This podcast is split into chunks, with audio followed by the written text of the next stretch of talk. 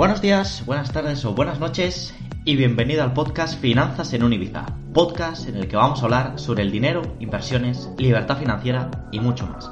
Un pequeño espacio dedicado a las finanzas personales en el que compartiremos ideas y diferentes experiencias acerca de este mundo tan desconocido como apasionante. Así que sin más rodeos, comenzamos.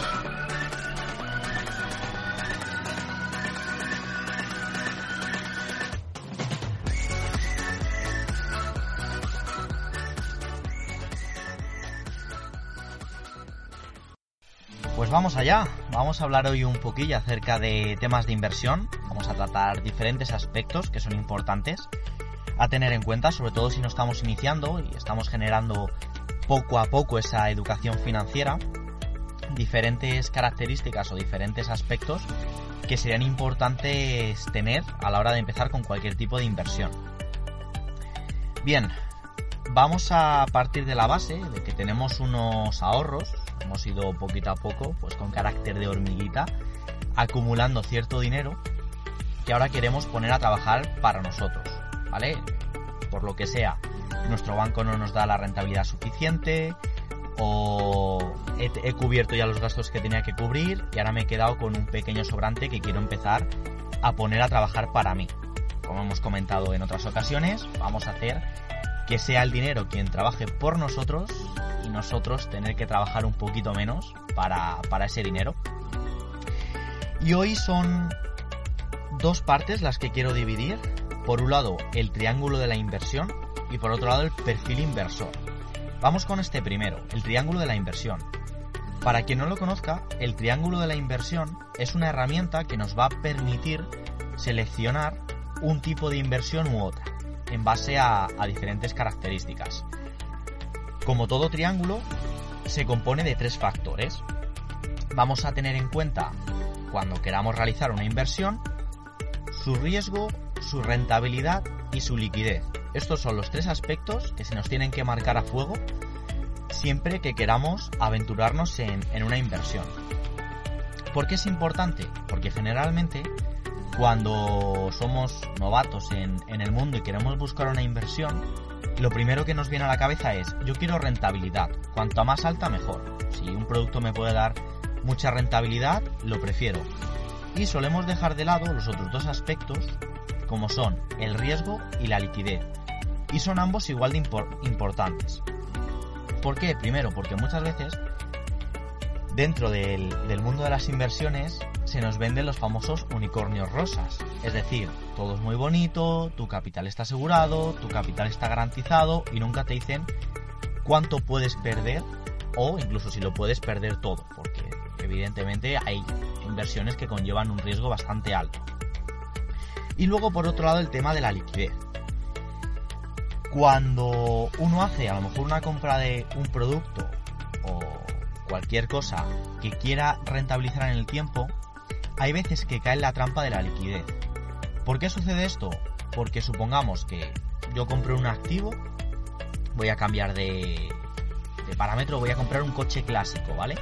Por poner un, un ejemplo diferente a los que suelo poner. Y ese coche clásico, después de dos años, se me revaloriza un 50% y lo quiero vender. Yo compré un antiguo por 5.000 euros y ahora vale 7.500. Y a mí me interesa, yo ya no quiero ese, ese producto, no lo utilizo y me viene mejor el dinero. ¿Qué es lo que sucede? Que al ser un mercado más chiquitito, a lo mejor no soy capaz de vender ese vehículo. Entonces al final, digamos que he generado un retorno del que no puedo disfrutar. Vamos parte por parte. En, nuestra, en nuestro triángulo de la inversión, la base, vamos a pensar en un triángulo o más o menos equilátero, ¿no? La vamos a componer entre el riesgo y la rentabilidad. ¿Por qué? Porque riesgo y rentabilidad son los dos aspectos que más van de la mano. Cuanta más rentabilidad queramos conseguir de un determinado producto, lo normal es que lleve asociado un riesgo mayor. Son como dos partes totalmente dependientes una de la otra. Cuando muchas veces nos quieren vender una alta rentabilidad a un bajo riesgo, yo, yo sacaría una pequeña bandera roja. porque no es raro que nuestro riesgo que no nos cuentan sea el de estafa. Tenemos que tener muy presentes que si queremos tener un activo muy rentable, es muy probable y muy posible que lleve asociado un alto riesgo. Fundamental, de verdad, es uno va, va de la mano del otro. Y si no, lo dicho, el riesgo de estafa es súper alto. Vamos a valorar primero el riesgo. El riesgo de, de nuestra inversión puede venir determinado por diferentes factores. Uno de ellos sea el riesgo de impago, por ejemplo. o vuelvo hoy, hoy me, hoy, hoy me va a dar un poquito más por los coches. Yo compro un coche, lo alquilo o compro una, una furgoneta o un camión y lo alquilo a un conductor, el riesgo está en que ese conductor desarrolle su actividad y por lo que sea no me pague. Porque no quiere, porque hayamos discutido, etcétera, etcétera. Otro de los riesgos que se pueden asumir dentro de una inversión es el riesgo de pérdida total. En bolsa esto es muy fácil, compras una acción y se va a cero, pues quiebra la empresa que, hayas comprado y pues, pierdes tu, capital o gran parte de tu capital. Aquí eh, yo creo que en otros capítulos, si surge la cuestión, hablaremos de ciertos fondos de seguridad que existen en caso de impagos y demás, pero bueno, de primera nosotros perdemos nuestra, nuestra inversión. O, retomando el ejemplo de los coches, nuestro mismo conductor, por lo que sea, desafortunadamente tiene un accidente. Pues bueno, nosotros seríamos en parte responsables de, ese accidente y al final el, vehículo dañado es nuestro. Entonces nuestra inversión digamos que, que se va a ver muy afectada. Hemos hablado de riesgo de impago, riesgo de pérdida y por último vamos a hablar de riesgos por desconocimiento. Por ejemplo, si en el caso de nuestra inversión generamos una serie de ganancias y no las tributamos correctamente o cometemos algún tipo de error fiscal, puede ser que nos llegue alguna multa que generalmente, pues bueno, suelen ser mayores que incluso el propio beneficio que nos ha reportado dicha inversión. En este aspecto yo sí que os recomiendo encarecidamente que os apoyéis siempre en un buen asesor, en un buen gestor y que llevéis eh, al día todas estas cuentas para no caer en los errores que muchas veces resultan más caros que hacer las cosas bien desde, desde el principio. Agrupamos entonces diferentes categorías de riesgo, como pueden ser el impago, la pérdida y el desconocimiento. Así grosso modo, porque Lógicamente puede haber muchos más, no sé si alguno tenéis vosotros en, mente, pero el riesgo algo fundamental a valorar en nuestra inversión. Pasamos al segundo apartado, al apartado de la rentabilidad. Como decía al principio, esta suele ser la parte más jugosa. Aquí es donde queremos llevarnos el pastel, donde queremos ganar todo lo que podamos ganar y más, pero no nos olvidemos, como siempre, de que va ligado a la parte del, riesgo dentro de la rentabilidad, que es importante tener en cuenta. Por un lado, la rentabilidad bruta que nos pueda generar nuestra inversión y por otro lado, la rentabilidad neta que obtengamos del mismo. Aquí dentro de todos los productos que podemos utilizar para poner a trabajar nuestro dinero, mercados financieros, negocios, bolsa, criptodivisas, evidentemente cada grupo lleva asociada una rentabilidad más o menos grande. Por ejemplo, los mercados bursátiles suelen ser más rentables que el mercado inmobiliario en el corto plazo, sobre todo en, espacios más pequeños de tiempo, pero la bolsa siempre nos puede dar más disgustos que, una propiedad que es más difícil que se devalúe.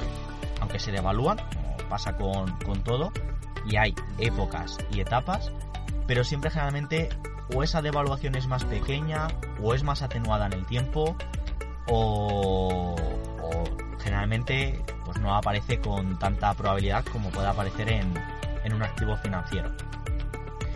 Pues bien, dentro de la rentabilidad hay que tener en cuenta que muchas veces se nos van a cobrar comisiones, bien sea por una compra que hagamos o por una especulación en un activo o simplemente una comisión de comercio por intercambiar productos entonces hay que tenerlo en cuenta para ver cuánta rentabilidad nos va a aportar nuestro producto y luego de esa rentabilidad cuánto se nos va a ir tanto en impuestos, como en gastos, como en comisiones, para así generar eh, el beneficio que realmente a nosotros nos interesa.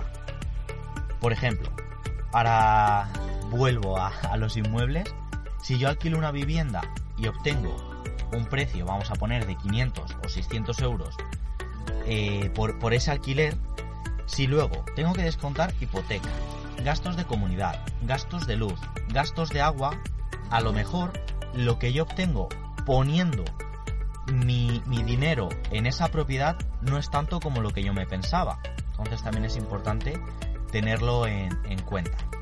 La rentabilidad que obtengamos, tanto a nivel bruto como a nivel neto. Siempre hay que descontar esas pequeñas comisiones que son gastos hormiga de los que muchas veces no nos damos cuenta y luego cuando queremos extraer el beneficio vemos que, es más de los que nos pensábamos. Y ya por último vamos a ir a por la liquidez. Como decía, la liquidez va a venir determinada por si el intercambio de la plusvalía que yo he generado lo voy a poder obtener en un corto espacio de tiempo. Por ejemplo, en mercados bursátiles, si yo hago una compraventa de acciones, es muy probable que en escasos minutos pueda tener el dinero en mi cuenta. Sin embargo, en otro activo como el sector inmobiliario es mucho más complicado que yo quiera vender mi casa hoy y me la vayan a comprar mañana. Como sucedía en el ejemplo del coche clásico, aquí la oferta y la demanda es un mercado un poquito más acotado.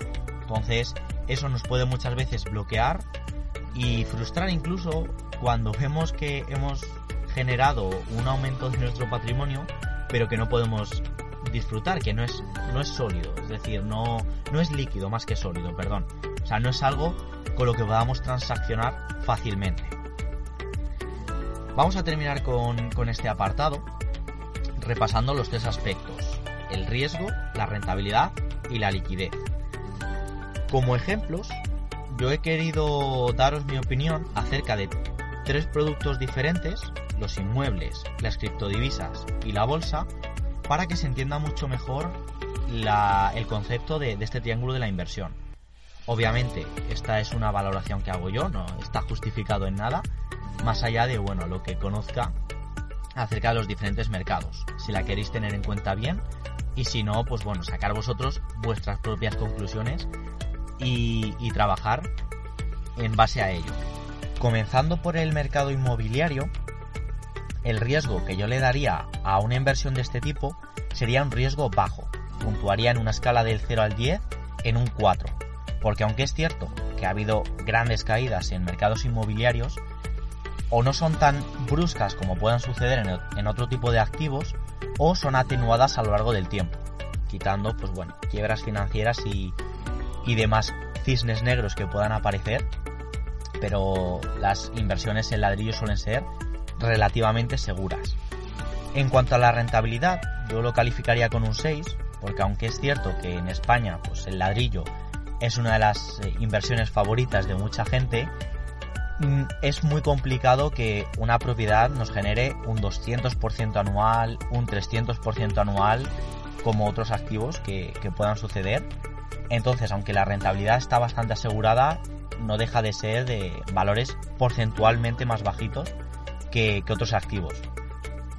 Y finalmente, en la liquidez, yo calificaría que las propiedades inmobiliarias tienen una liquidez baja, por lo que comentábamos. No es fácil vender una propiedad en poco espacio de tiempo. Siempre hace falta un comprador y un vendedor que tienen que llegar a un acuerdo para liquidar esa, esa propiedad.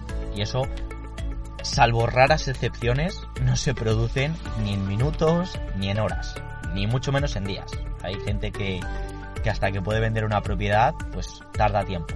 Evidentemente, estos tres factores se pueden ir modificando en base a diferentes estrategias que uno siga. Si buscas renta, si buscas compra-venta, todo eso también puede hacer variar los parámetros de, este triángulo de, de la inversión. El segundo aspecto, el segundo mercado que quiero tratar es el de la bolsa, los mercados financieros en el que calificaría un riesgo de 6, es decir, es un riesgo medio, porque aquí ya sí que pueden cambiar mucho las cosas. Hay empresas que se pueden depreciar un 5% en un día. Lógicamente aquí el riesgo de quiebra es, mayor. Habría obviamente ¿no? que distinguir entre empresas de gran capitalización, es mucho más difícil que, quiebren, que empresas de mediana o pequeña capitalización, aquí sí que el riesgo se, dispara eh, con respecto a, a otros valores. La rentabilidad, sin embargo, es bastante más alta, porque aquí ya sí que podemos empezar a ver una empresa anualizada que tenga un 150% de revalorización, un 200%. No, no suelen ser todas, ni mucho menos, pero siempre si, se consigue aplicar bien la, tecla adecuada, puede ser muy rentable en, en, el tiempo. Y lógicamente la liquidez es alta. Yo calificaría de un 8 sobre 10, sobre todo porque comprar, vender una acción se puede hacer en minutos, salvo que sea un paquete muy muy grande, pero pequeños inversores que queramos comprar acciones una vez estemos registrados en nuestro intermediador, en nuestro broker, las operaciones suelen ser bastante, bastante ágiles. Y el último mercado que quiero tratar es el de las criptodivisas, porque bueno, suele generar mucho interés. El riesgo, sí o sí, en las criptodivisas yo lo metería en un 8. O sea, ya hablaríamos de un riesgo medianamente alto. ¿Por qué? Porque el mercado de las criptodivisas es un mercado más emergente, es más nuevo, y aquí sí que es mucho más fácil ver cómo una criptodivisa de nueva creación dispara su precio y al cabo de los meses, pues ese mismo valor que había obtenido lo pierde por completo. Entonces, bueno, jugar con criptodivisas ya es un poquito jugar más con fuego no está prohibido ni mucho menos comprar y vender este activo, pero sí que mínimo apalancarnos en, conocimiento y estudiar un poquito más a fondo estas inversiones. Como el riesgo es tan alto, generalmente la rentabilidad también es muy alta. Yo diría que de un 9 sobre 10. Y aquí ya se vivió en 2017 la famosa burbuja de Bitcoin. Y aquí hay dos puntos de vista. El que compró barato y vendió caro y el que compró caro y tuvo o bien que vender barato o ha tenido que aguantar esas pérdidas durante mucho tiempo. Lo normal es que, bueno, por, por gestión emocional lo, lo vendiese.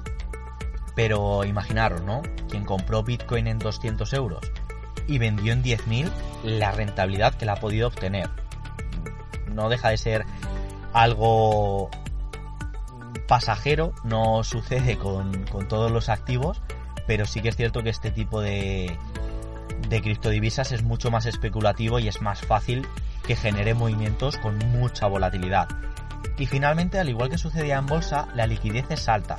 Yo la calificaría de, un 8 sobre 10, porque al final, igual que sucede con acciones o con ETFs, las operaciones se pueden demorar minutos. Tú puedes vender Bitcoin a las 12 de la mañana y a las 12 y media tener el dinero en tu cuenta. Entonces una operación bastante, bastante rosa.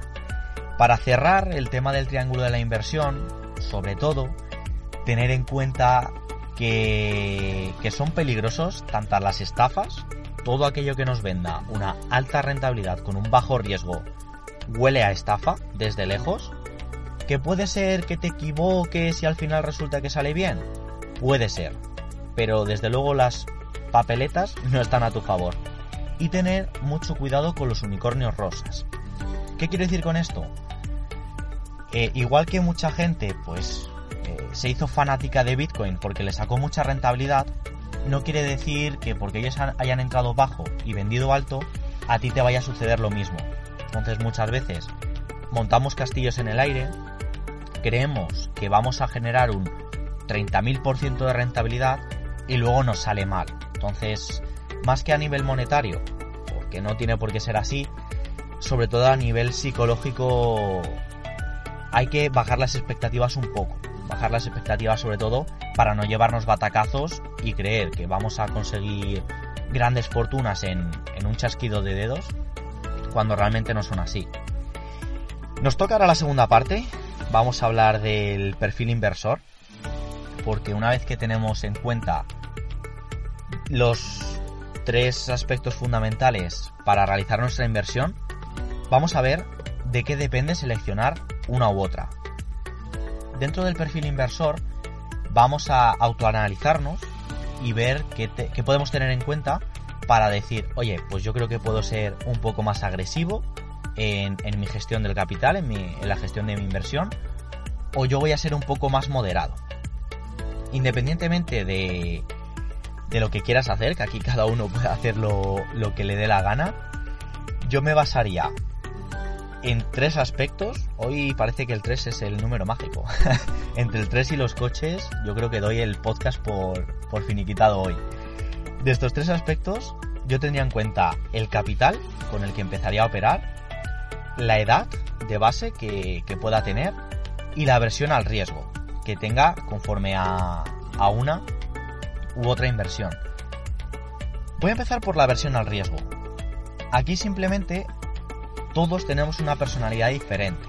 Hay gente pues que a lo mejor es un poco más conservadora, tiene mucho apego al dinero y le cuesta ver cómo 10 euros arriba o 10 euros abajo le condicionan emocionalmente. Y hay gente que no, hay gente que está totalmente desapegada y que puede vivir tranquilamente aunque haya perdido 100 euros en el mismo día.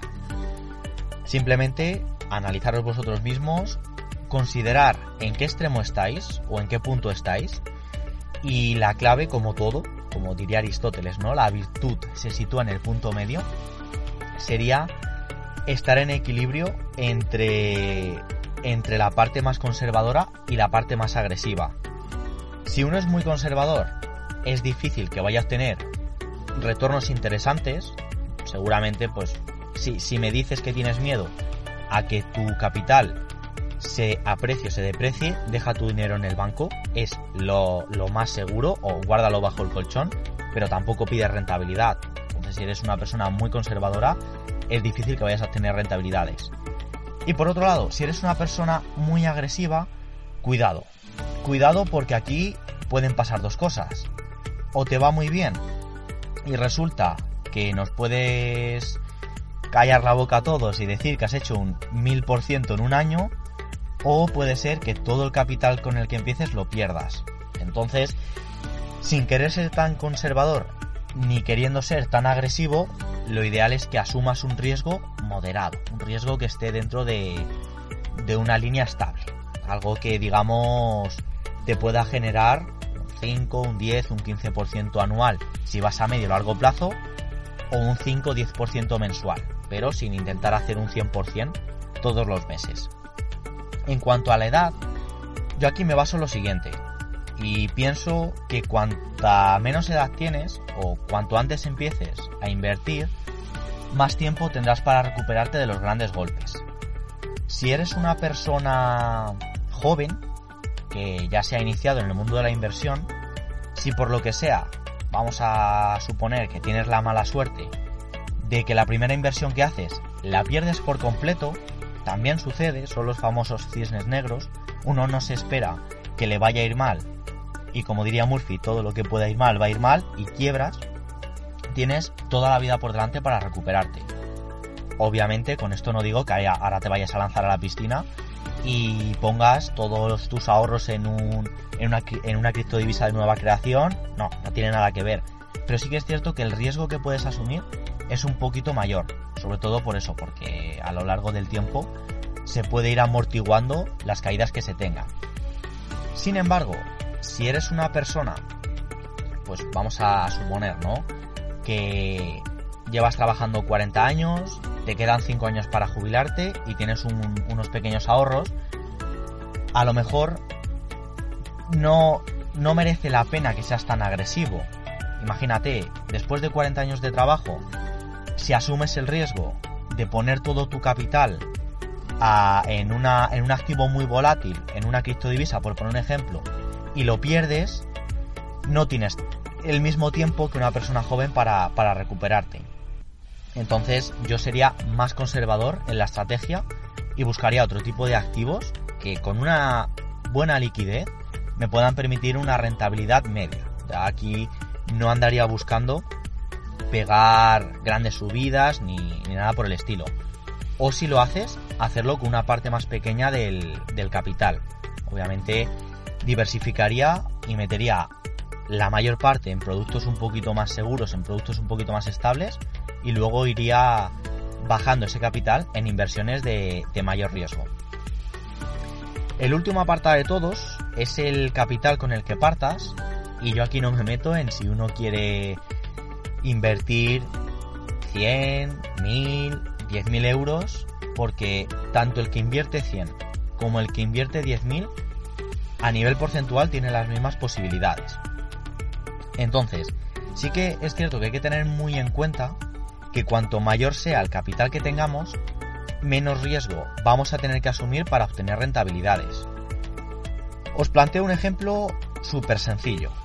Si yo tengo 100.000 euros ahorrados, vamos a poner el mismo ejemplo. Llevo trabajando 40 años, eh, me he podido ir ahorrando poquito a poco, o me compré un fondo de inversión hace 20 años y ahora tengo, tengo esos 100.000 euros. Si yo obtengo de retorno el 1% de esos 100.000 euros, estaríamos hablando de que obtengo unas ganancias de 1.000 euros. Como hablamos en el segundo episodio, si, si no recuerdo mal, con esos 1.000 euros ya mucha gente podría hablar de que es financieramente libre. No para vivir grandes lujos, pero sí financieramente libre. Ahora, sin embargo, si yo estoy en la situación de que soy la persona joven y que solamente he podido ahorrar mediante mi trabajo uno o dos años mil euros, para conseguir el mismo beneficio que la persona anterior voy a tener que obtener el 100%, o sea, duplicar mi inversión. Y lógicamente para esto, pues sí o sí, ya venimos hablando, vamos a tener que, asumir más riesgo. Es, es imposible hacerlo de, de otra forma. Así que como conclusión, cuanto antes hayamos empezado a invertir, cuanta menos aversión le tengamos a, ese riesgo seamos capaces de aguantar infartos cuando el precio de nuestro activo suba o baje, y cuanto más bajo sea nuestro capital, mayor va a ser el riesgo que tengamos que asumir para obtener ganancias mayores, poder ir capitalizándonos, mientras que cuando nuestro capital sea más alto y podamos disponer de más dinero, mayor sea nuestra edad y mayor sea nuestra versión al riesgo, más vamos a tener que minimizar la rentabilidad obtenida primero para generar esos ingresos pasivos o generar esos beneficios de nuestra inversión y sobre todo pues bueno para atenuar los, los efectos de, de ver nuestro dinero fluctuar. Y por mi parte nada más, espero que os haya quedado claro ambos conceptos, que los utilicéis y los queréis utilizar a la hora de cantaros por una inversión u otra, porque al final en la educación financiera son conceptos generales. Cada uno los tiene que asumir y personificarlos para decantarse por una opción, pero al final creo que es lo más sensato lo que venimos hablando. Tener en cuenta no centrarnos solos en, en un aspecto y decir, yo quiero las inversiones más rentables porque a lo mejor no son las que más nos convienen. Y nada más, un fuerte abrazo a todos, yo me despido y nos vemos en los siguientes podcasts. Y hasta aquí el episodio de hoy. No te olvides de dejar tu comentario y tu valoración, así como de suscribirte si es que todavía no lo has hecho. Y espero de verdad que hayas disfrutado de este pequeño ratito hablando de finanzas personales. Nos vemos en los próximos capítulos. Un abrazo fuerte. Chao.